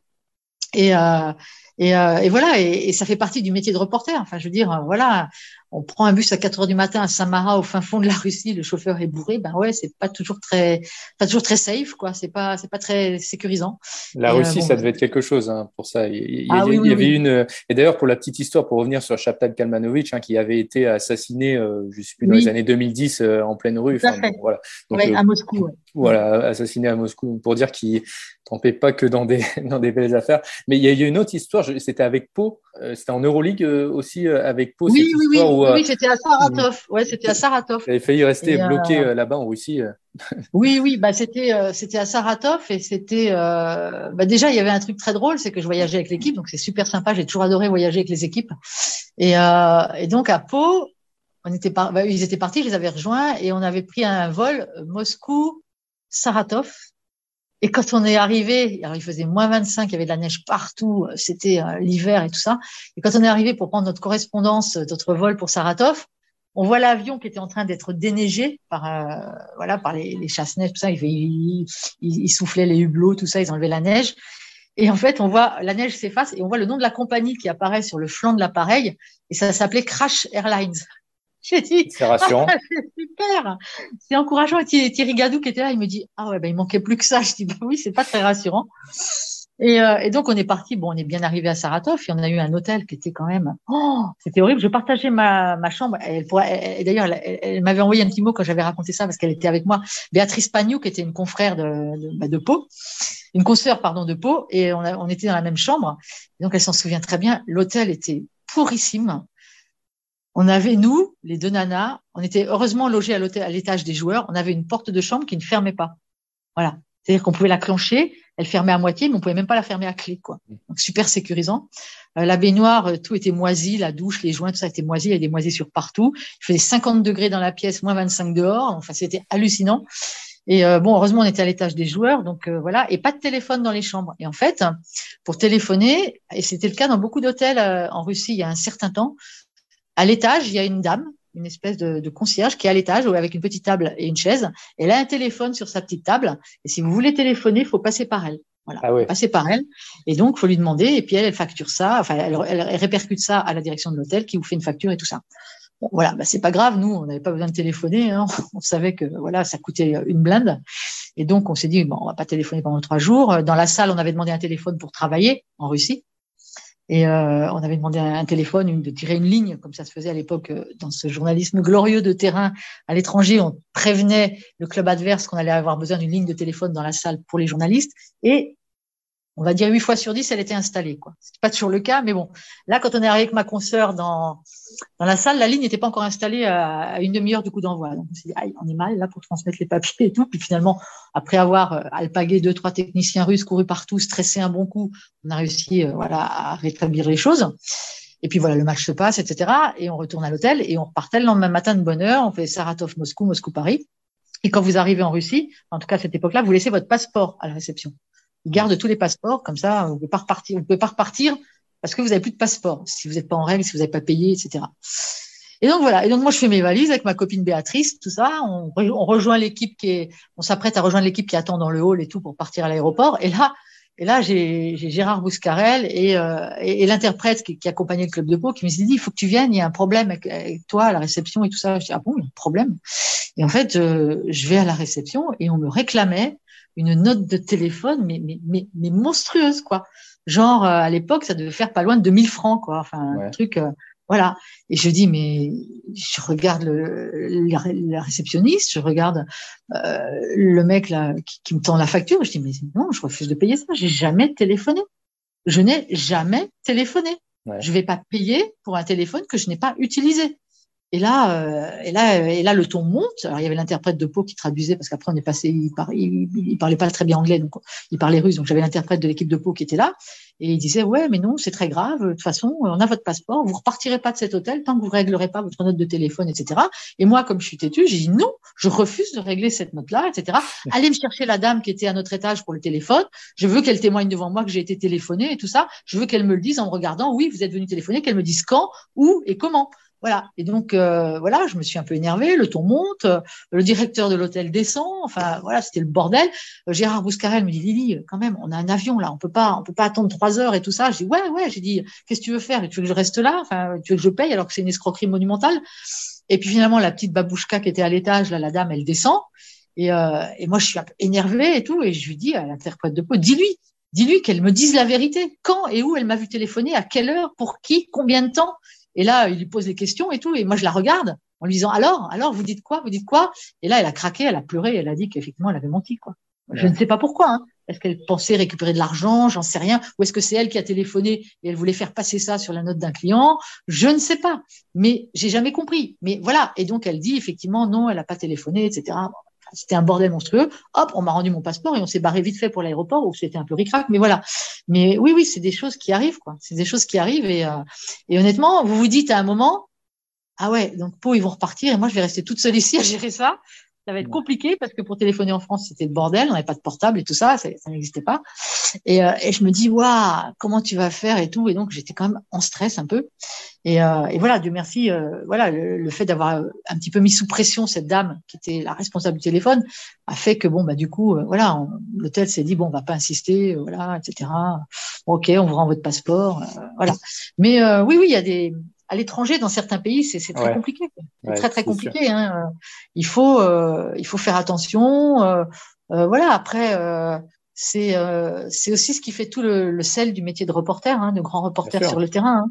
Voilà, c'est ça, c'est se coltiner ce genre de situation, c'est savoir se, se gérer, trouver des réponses. Voilà, et, et, euh, et c'est vrai que vécu. Euh, sur le moment, ça ne devait pas être simple à gérer, mais, euh, avec du recul et des années plus tard, ça fait de sacrées histoires à, raconter. mais oui, mais même, mais même aux États-Unis, hein, j'ai découvert des trucs. Enfin, je veux dire, au début, j'étais pas. Après, j'avais une expérience de ce qu'il fallait faire et pas faire aux États-Unis dans certaines villes. Mais par exemple, la première fois qu'on m'envoie un reportage à Atlanta, pour faire Dominique Wilkins à l'époque. C'était Doc Rivers qui entraînait l'équipe, donc c'est là que je l'ai rencontré pour la première fois. Et euh, j'arrive à Atlanta, je suis toute contente. Je connaissais pas Atlanta, tout ça. Je m'étais un peu documentée, mais voilà, euh, genre touriste en fait, hein, voilà, mais pas. Et donc il faisait beau, il faisait un peu froid, mais bon, je me dis je vais aller me balader à pied, tout ça. Je quitte mon hôtel et je pars, je déambule. J'avais évidemment, il n'y avait pas Google Maps, hein, donc euh, euh j'avais juste un plan très sommaire que l'hôtel m'avait donné à l'hôtel, et je déambule dans les rues, tout ça, et puis je, je me suis perdue. Je me suis perdue parce que je marche beaucoup et je marche, j'adore marcher, donc je marche assez vite. Et à un moment, je me dis ah putain, le voisinage a vachement changé, quoi. C'est pas très encourageant là où je suis quand même. Et, et je vois qu'effectivement, je suis dans un quartier un peu délabré. Il y a plein de gens sur les trottoirs, il y a des carcasses de voitures et tout. Et, euh, il y a des jeunes, il y a des ghetto blasters, la musique à fond et tout, machin. Et je me dis, waouh, où est-ce que je me suis mise là? Et je vois que les gens me regardent bizarrement parce qu'évidemment, j'étais la seule blanche à me balader tranquillement dans les rues là. Et euh, la nuit, elle est tombée parce qu'on était en hiver et vers il faisait nuit vers 5h30. Euh, et, je me dis merde, je, commençais à avoir peur. Honnêtement, je commençais à avoir peur. Je me dis, je fais quoi? Je fais demi-tour, mais si je fais demi-tour, il faut que je retraverse le quartier. Euh, si je continue, peut-être que je vais retrouver une grande, une grande avenue. Enfin, je vais retrouver un autre quartier, tout ça. Et j'étais vraiment, vraiment très mal quand d'un seul coup, j'entends les sirènes d'une voiture de police derrière moi et la voiture s'arrête à ma hauteur et les flics ils ouvrent la portière et ils me disent Miss, hop in, quick. Et donc, bon, j'insiste pas du tout. Je monte tout de suite dans la voiture de police. Et en fait, je me fais engueuler par les policiers qui me disent, mais qu'est-ce que vous foutez dans ce quartier? Votre place, elle est pas là. C'est un quartier qui est quand même un peu dangereux. Vous n'avez pas à vous balader là. Euh, qu'est-ce que vous foutez par ici et tout? Alors, je, leur explique que je suis journaliste française, que je viens d'arriver il y a quelques heures, que je voulais voir un peu Atlanta, quoi, voir un peu, prendre un peu l'atmosphère d'Atlanta. Et ils me disent, euh, vous avez une chance incroyable parce que je dis oui, mais comment vous saviez que j'étais là en fait? C'est ça, je leur ai dit. Comment vous êtes venu me chercher? Il me dit parce qu'il y a une femme de ce quartier, une dame, elle a appelé le 911 et elle nous a dit venez vite, il y a une femme blanche qui se promène toute seule dans la rue, j'ai peur qu'il lui arrive quelque chose. Ah, c'est incroyable. et donc la police, la police d'Atlanta est venue me récupérer. Ouais. C'est complètement dingue. Euh, ah ouais, c'est complètement fou. Et, là, je me suis dit, effectivement, après, avec le recul, maintenant que je connais les États-Unis, bon voilà, il y a quand même des, endroits où il faut faire attention. Et là, j'étais partie le nez au vent, euh, youpi, euh, je vais voir Atlanta. Et en fait, oui, ça aurait pu très mal se terminer. La police m'a dit, vous avez beaucoup, beaucoup de chance. Et on m'a demandé ce que je faisais là. Je dis, j'étais venue pour voir les Hawks et Dominique Wilkins. Alors là, du coup, oh, quelle chance et tout. Ah, vous allez au match et tout. Oui, je vais aux entraînements. Et donc, on a, un peu tchatché avec les flics. Mais, euh, mais oui, oui, j'étais, quand j'ai entendu les, les, le bruit très caractéristique des sirènes de police américaines dans mon dos, je me suis dit, j'ai soufflé, mais j'ai soupiré. Et quand ils m'ont dit de, de, sauter dans la voiture et de rentrer très vite, je suis rentrée. Et, c'est seulement après que je me suis dit, mais comment ils ont su, quoi? Comment, comment, vous êtes venu me chercher? La bonne étoile. Voilà, il y a une dame qui, effectivement, m'ayant vu, moi, jeune femme blanche, toute seule, me baladant dans ces rues-là, a, appelé le 911 en disant, écoutez, venez vite, euh, j'ai peur qu'il se passe quelque chose parce que, voilà, elle a l'air perdue et tout ça. Et donc, j'aurais confirmé que j'étais bien perdue, effectivement, et, que j'avais été imprudente et que je regrettais de l'avoir déplacé une voiture de police. Et il m'a dit, oh, madame, si c'est que ça, ça va, du moment que ça se termine bien, c'est pas un problème. Et, euh, c'est incroyable toutes ces histoires. Et, et Liliane, faut le dire aussi, tu as su à, travers euh, ton métier de, journaliste faire bouger les lignes, hein, comme on dit au fil, au fil des années, du moins aider à démocratiser euh, certaines choses. je pense notamment à quelque chose d'assez récent, un papier que tu avais sorti le 2 février 2021 où tu signes un long entretien dans l'équipe avec Pauline Cambi, ex-internationale ah de basket, 254 sélections, enfin vraiment une, très très grande chose. Un, un témoignage dans lequel elle raconte, un témoignage fort dans lequel elle raconte avoir été violée par son père quand elle était jeune. Euh, c'est un témoignage vraiment glaçant, euh, mais tellement nécessaire. Et j'imagine que contribuer à ça, toi, pour toi, en tant que journaliste, euh, à, la, à cette libération-là de la parole, c'était important pour toi? Oui, ça a été. ça a été un truc phénoménal dans mes dernières années à l'équipe et j'en suis très reconnaissante à ce journal qui a quand même pris à bras le corps le problème des violences sexuelles dans le sport, hein, alors que on pourrait être tenté de dire on va mettre le couvercle sur la poubelle parce que nous on vit du sport et donc on va pas trop en parler. L'équipe a eu l'attitude inverse, c'est-à-dire que euh, il y a eu des investigations, on a fait des enquêtes sur des agressions sexuelles, sur la violence sexuelle dans le sport. Ouais. Voilà. Et, euh, et donc j'avais démarré par une enquête en natation euh, concernant une jeune nageuse du club de Sarcelles, qui est quand même des gros clubs de natation française. Euh, et en fait, j'avais été euh, euh, cette jeune fille euh, avait été euh, effectivement violée, non, pas par un coach, elle, mais par un coéquipier pendant des années. Et elle était mineure à l'époque quand ça a commencé. Et, et elle avait porté plainte. Elle avait porté plainte et sa plainte avait été classée sans suite. Voilà. Et moi, comment je suis arrivée d'ailleurs sur cette histoire de natation, c'est grâce à un ancien basketteur, voilà, qui connaissait la maman de cette jeune nageuse et qui m'a appelé en me disant voilà j'ai une amie sa fille euh, voilà elle a été victime d'agression sexuelle et tout est-ce que tu penses que tu pourrais faire quelque chose etc et euh, je lui ai dit euh, bah oui oui donne-leur mon numéro qu'elle m'appelle et voilà. Et donc j'ai repris ce dossier de cette jeune femme qui s'appelle Julie Boursier qui est une, mmh. jeune femme formidable une vraie battante. Et, donc j'ai dit à Julie que je l'ai écoutée, j'ai repris, voilà, j'ai eu accès à ces PV d'audience qui sont, voilà, porter plainte pour viol, c'est vraiment difficile aujourd'hui parce que vous êtes traité comme une coupable en puissance, en fait, pendant les interrogatoires. Ça, ça m'a choqué quand j'ai lu le compte rendu des interrogatoires. Bref, voilà, j'ai repris le dossier de Julie Boursier et, euh, et je lui ai dit, si ce mec-là est tel que tu me le décris, c'est forcément un prédateur, donc il y a forcément d'autres victimes. Donc je dis, essaye de voir si autour de toi, il n'y a pas d'autres témoignages, on pourrait faire remonter des témoignages et tout, parce que si on peut faire remonter de nouveaux témoignages, euh, ça peut refaire bouger l'enquête. Et c'est ce que Julie a fait. Elle a réussi à, à retrouver d'autres victimes. Et, euh, et euh, voilà, j'ai, on, a réussi à les convaincre de s'exprimer ouvertement dans le journal. Donc, on a, on a fait remonter deux, trois autres témoignages. Et devant le bruit que ça a fait, le fait que cette affaire avait été classée sans suite, le préfet de l'Oise a décidé de rouvrir l'enquête suite au témoignage de l'équipe euh, en disant que visiblement l'enquête n'avait pas été menée euh, à fond, puisqu'il y avait des témoignages qu'on n'avait jamais eu, que les enquêteurs n'avaient jamais eu. Et donc l'enquête a été réouverte, il y a eu de nouvelles investigations, et ce garçon euh, a été mis en examen et est aujourd'hui sous contrôle judiciaire, et on attend, malheureusement c'est très très long, on attend un procès. Donc je me suis investie là-dedans, effectivement un peu à corps perdu, parce que l'équipe s'était saisie du problème et qu'on m'a laissé enquêter sur cette affaire. Et ça, c'est extraordinaire euh, d'avoir un journal comme ça qui, euh, euh, qui, qui, a cette ouverture et qui a cette, ce positionnement fort. Et, et, donc, de fil en aiguille, je me suis intéressée évidemment de plus près au terrain des violences sexuelles dans le sport, etc. Et j'ai appris qu'une joueuse que je connaissais bien, que j'avais vue jouer, qui était une athlète magnifique, avec qui j'avais fait même une tournée aux États-Unis avec l'équipe de France et tout ça. Euh, Pauline Ekambi, j'avais fait pas mal de papiers sur elle dans Maxi Basket à l'époque, et euh, j'ai appris que Pauline euh, aurait été victime d'inceste. Et ça m'a beaucoup choquée euh, parce que je l'ai connue joueuse, et, et, je me suis dit rétroactivement, en voyant les moments que j'avais passés avec elle, les interviews que j'avais fait avec elle, les matchs que je lui avais fait faire, et ces matchs que j'avais suivis, tout ça, j'ai pas une seconde, je me serais douté de ça je me dis pas une seconde, je, je, c'est pas que je culpabilisais par rapport à ça, mais je me disais comment tu n'as pas pu sentir que cette fille elle portait quelque chose de lourd?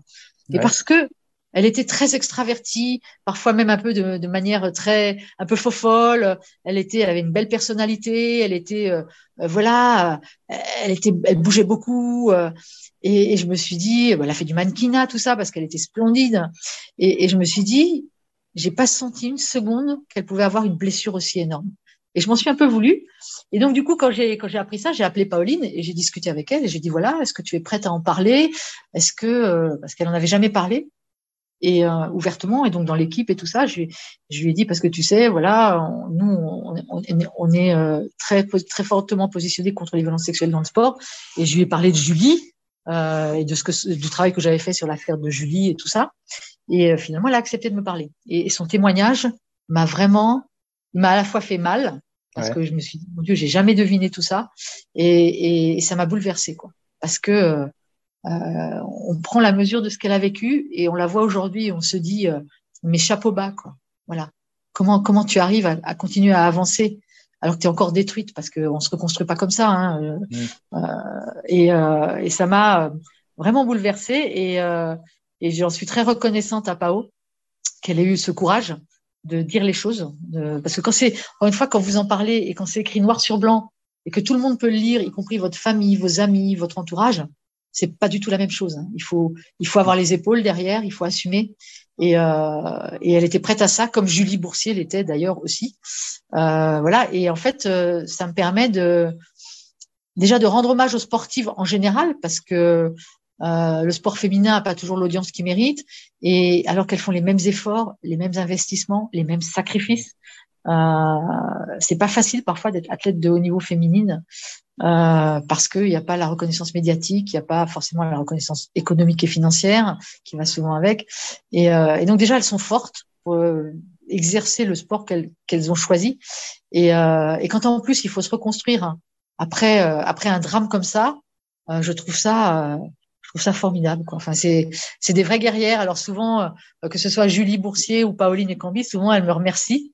Ouais. Et moi, je leur dis non, c'est moi qui vous remercie parce que vous m'avez donné une putain de leçon de vie, quoi. Voilà. Mmh, Total respect parce que c'est une sacrée leçon de vie de voir ce que vous avez traversé et que vous êtes debout aujourd'hui et que vous continuez à avancer et que vous continuez à chercher à vous battre, à y croire. Puis alors là, franchement, euh, ouais, total respect quoi. Il y a rien, il y a rien de plus fort, il y a rien de plus mmh. fort.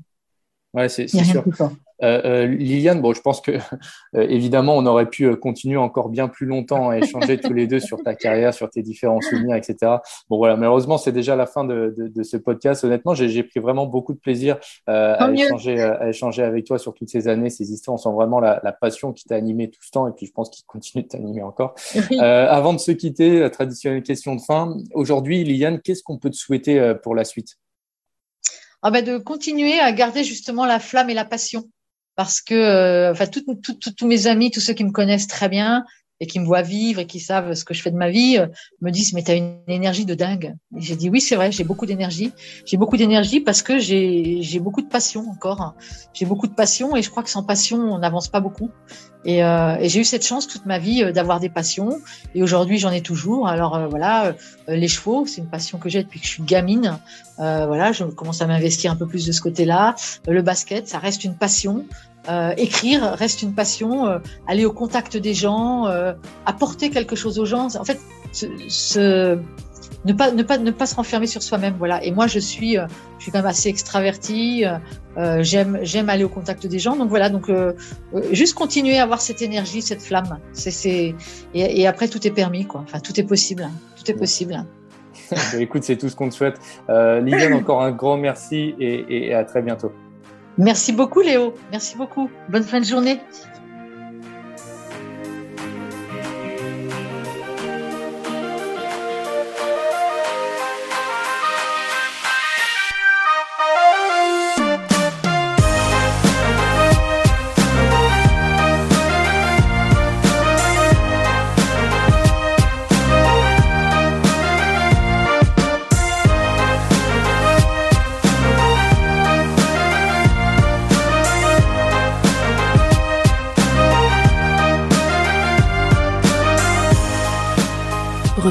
Épisode ainsi que nos autres productions sur le mur des podcasts et aussi sur notre application Ouest France. N'hésitez pas à nous mettre 5 étoiles si vous avez aimé ce programme.